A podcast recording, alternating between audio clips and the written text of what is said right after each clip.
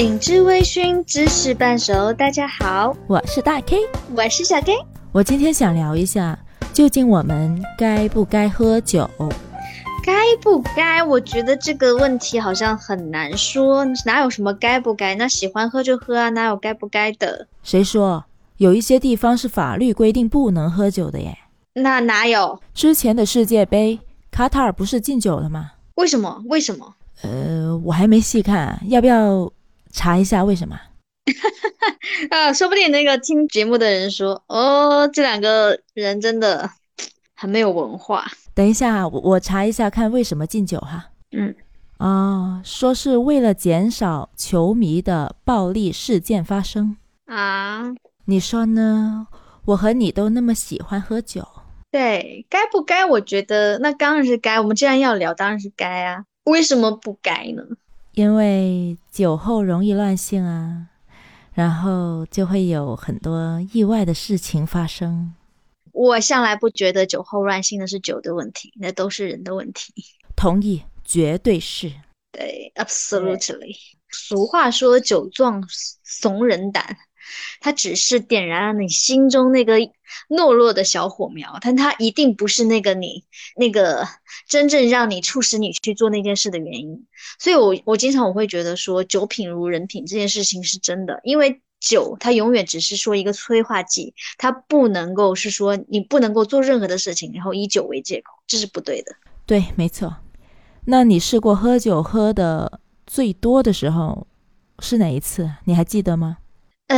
呃，我记得是，是我之前跟一个朋友，我们两个人去一家小的私房菜馆，然后菜很好吃，然后聊得也挺开心，就喝了两瓶红酒，然后我们俩又叫了六瓶啤酒，两个人喝掉了。哦，多长时间内喝完？应该有三四三个三个三个小时，肯肯定是有三四个小时吧。反正要是给我的话，我就醉了。醉，后面是醉了。我只觉得你一边喝酒一边聊天，然后你把喝酒这件事情忘记的情况下，你会很容易喝多。对，是的。我跟你说一个很好笑的事，你知道那个 Long Island Tea 长岛冰茶，它其实上口非常的好喝，但它其实很上头的。嗯，是的。对我曾经在跟我前男友吵完架之后，我就去酒吧。嗯，然后喝完一杯长岛冰茶，我觉得我还能喝，我又叫了杯长岛冰茶，厉害。然后我就喝多了，我印象中后来面后面我很多事情都不记得，那就是断片啦。只记得我隐约，呃，我应该是七点钟去的，我应该喝完喝喝，反正喝完喝完那两杯的时候应该是八点多。然后呢，我只记得我就去台上唱歌了，唱到我走。那就是你当主唱了呗，没有人家伴唱什么事儿了。对我，你你想想看，它不是 KTV，它是一间酒吧，一间清吧。然后你是忘了自己怎么回到家的是吧？对，我忘记了自己怎么回到家。然后当时是我前男友把我送回家的。他说，我就一个人坐坐在我们家楼下的台阶上，就一直冲着他傻笑。然后。然后就是我，我对之前我怎么回去啊，或那天晚上发生什么我都记不得了。但是我就只有印象是我去台上唱歌，一首接一首，一首接一首。然后我就再也没有去过那一家酒吧。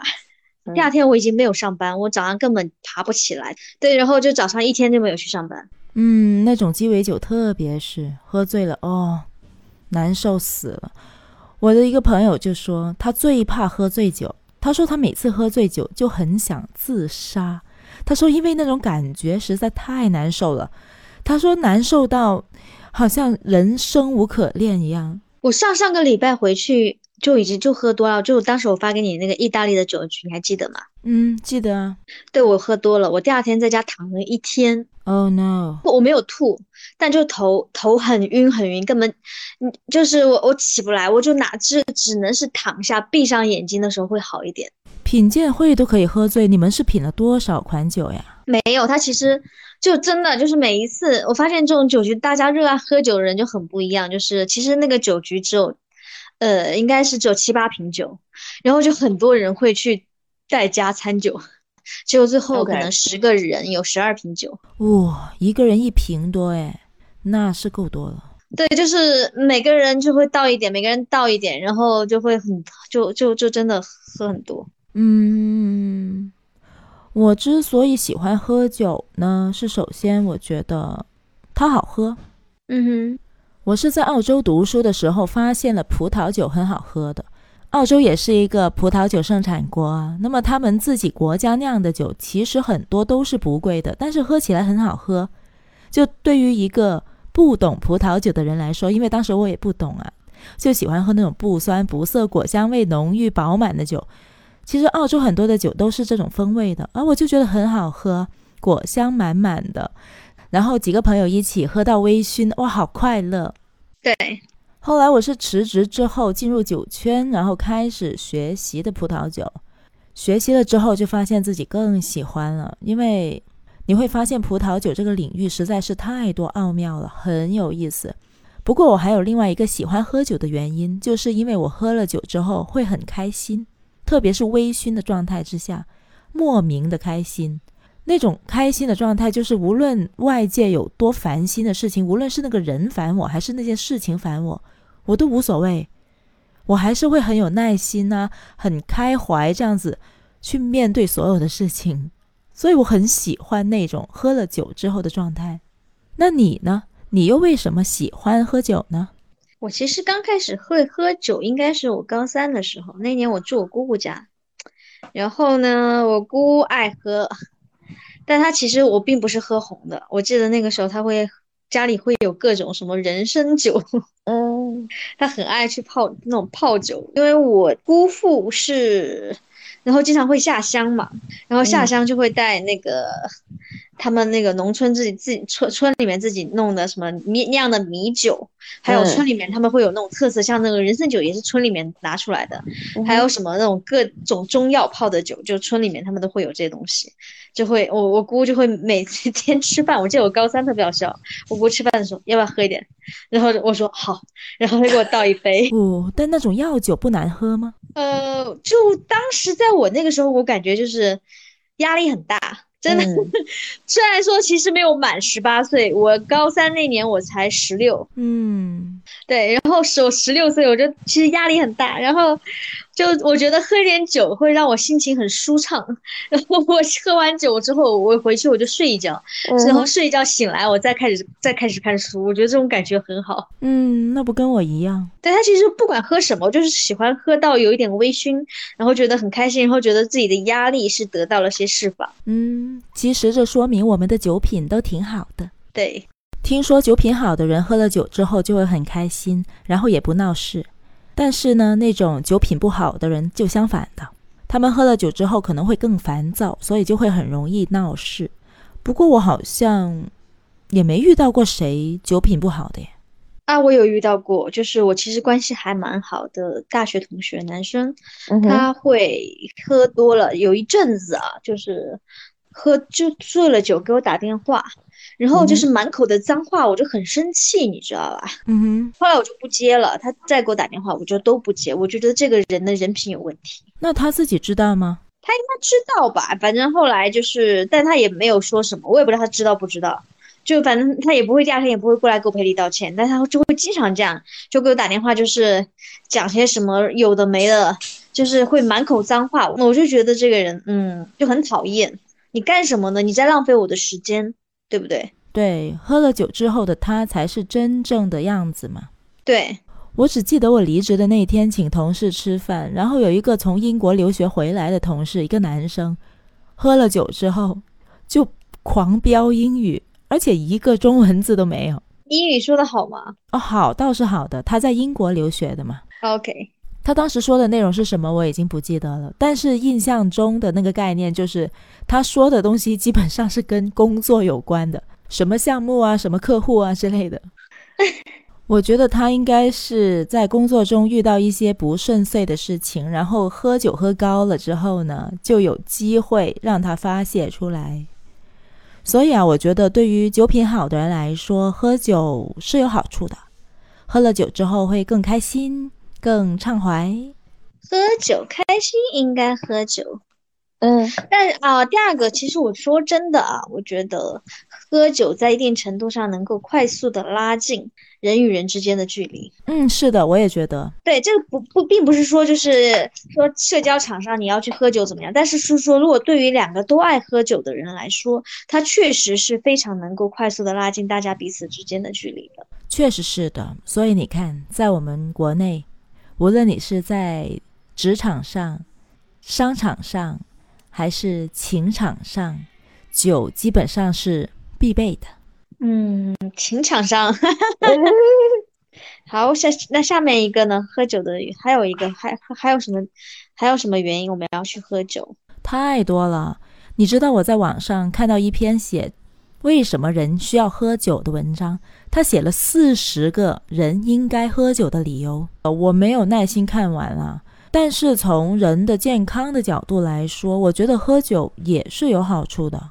我觉得前面一定要加两个字：适量。没错，现在网上不是也有很多的一些文章或者视频，也会在宣传喝酒对人体的好处嘛？当然前提是适量了哈，比如软化血管呐，通气血啊，然后能让人的情绪放松，这些都是对人体的健康有好处的事情。嗯哼。不过有一些文章呢，他会直接写少量喝酒，然后我有时候也会把这些内容跟我师傅分享一下的。我师傅就永远都说，不是少量，是适量，因为每一个人对酒精的敏感度和承受度都是不一样的。嗯，我想我和你的话，应该喝白酒喝个一二两，估计就差不多了。但有的人真的可以喝一斤。哦，一斤，我跟你讲，我的东北的同事他能喝三斤，哎，真的耶，真的有人千杯不醉的。我就认识一个七十五岁的老人家，他每天每一餐都要喝酒的，一瓶五百毫升的五十三度的白酒，他最多喝两天就喝完了，这是他最正常最少的量。然后我有一次跟他一起吃饭，我妈也一起，看他喝酒的那个速度嘞，我我妈看了就怕，然后问他，嗯。你有没有做体检啊？呃，那白酒你这么喝不会过量吗？然后他说不会啊，我每年都体检了，指标所有一切都正常，而且我自己感觉也非常良好。然后那一顿饭吃得很开心，基本上那一瓶的白酒就他自己一个人喝完了，我们只陪着他喝了一点点。有的人他就是天赋异禀，对，所以说到底就是自己要知道自己的酒量在哪里。我觉得最简单的就是。当你喝到有点感觉的时候，我觉得就不要喝了。有点感觉的时候，其实已经是达到微醺的状态了。我觉得那个时候就是最好的状态，恰到好处的状态。是的，我不知道你会不会啊？你像我的话，我喝酒的前段时间是会越喝越热，就会冒汗。嗯哼，你也会吗？会啊，会啊。我我喝完了之后，我会觉得浑身发烫。因为我的体质其实就很就很燥热，而我跟你相反，我是怕冷、体寒，就是我不怕上火的。反正我就是喝酒的前一段时间会越喝越热，不断的冒汗。嗯，但是如果继续喝的话，喝到一定量的时候，它就不会再冒汗了，我也不会再感觉到热。这个时候我就知道我喝够了。我不会，就是我不太会冒汗，但是我就是。喝到我可能一阵子之后，我就会觉得可能不太能再喝了，就是就是我的喉咙会开始非常非常干的时候啊。而且当你的酒喝够的时候，如果你再喝的话，你就会觉得那个酒不好喝了。嗯，对，一切都是适量。对对对，只有适量才是最好的。本来那个酒是很好喝的，可能很甜很纯，但是当你喝多了之后，你再喝，你会发现它是苦的。对，哎，还有个说法，说酒是个好东西。说如果没有酒的话，那我们历史上就不会有李白，也不会有杜甫，不会有诗仙和诗圣了。因为他们的很多的传世之作，都是在喝了酒之后才有灵感写出来的。嗯，在法国历史上还有一个喝酒和打仗的传说，你有听过吗？没有。拿破仑跟香槟的故事？嗯，没有。根据历史记载呢，拿破仑是很喜欢喝香槟的，他平时就经常喝，然后每一次出战之前，他还要跟他的士兵们一起喝，喝完之后呢再出战。他不是每一次都打胜仗吗？所以每一次打完胜仗之后呢，他也会和士兵们一起开香槟庆祝。但是有一次滑铁卢之战，他不是输了吗？嗯，就那次战败，拿破仑反思为什么自己打败仗了。他的总结就是，因为那次战争之前他没有喝香槟，所以因此得出一个结论：你想要打胜仗的话，首先需要喝酒。OK，哎，你是不是把我给你的那两瓶无醇给忘了？没有，我还没开呢，还放在那儿呢。你有没有发现呢？葡萄酒如果没有了酒精之后，开瓶之后放一段时间，它的香气其实不会怎么变的。对，对，就之前我给你的那个袋鼠的红的那款，我试过开瓶之后两个月，常温下放放了个半月，再倒出来喝，没有什么问题，还是原来的味道。但那个无醇的那个白葡萄真好，嘿嘿嘿。但其实喜欢喝红的人多。嗯，那红的像山山楂水。但红的那一款啊，又有单宁，又有酸度，又有果香，其实它是越喝越好喝的哦。好吧，咦，有一个神秘访客，刚刚又来访问过我，他是已经是第三次来访问我了，谁呀？那不知道了。既然是神秘访客，他就隐藏了自己身份，反正就肯定是跟我们这张专辑有关呗。不会是？哎呀，我不想我认识的人知道这个专辑。怎么了？我们也没说什么呀。我有，我有，我有说很多我的隐私，我不要。嗯，一个人的隐私和秘密多，真是麻烦。对，哎，还是像我这样比较好，说啥都无所谓。嗯。听众朋友们，你们是觉得酒该喝还是不该喝呢？或者你是喜欢喝还是不喜欢喝呢？或者如果你们有什么关于喝酒的趣事，可以在评论区里和我们分享一下哦。嗯嗯，那我们今天就这样子啦，拜拜。嗯，Good night。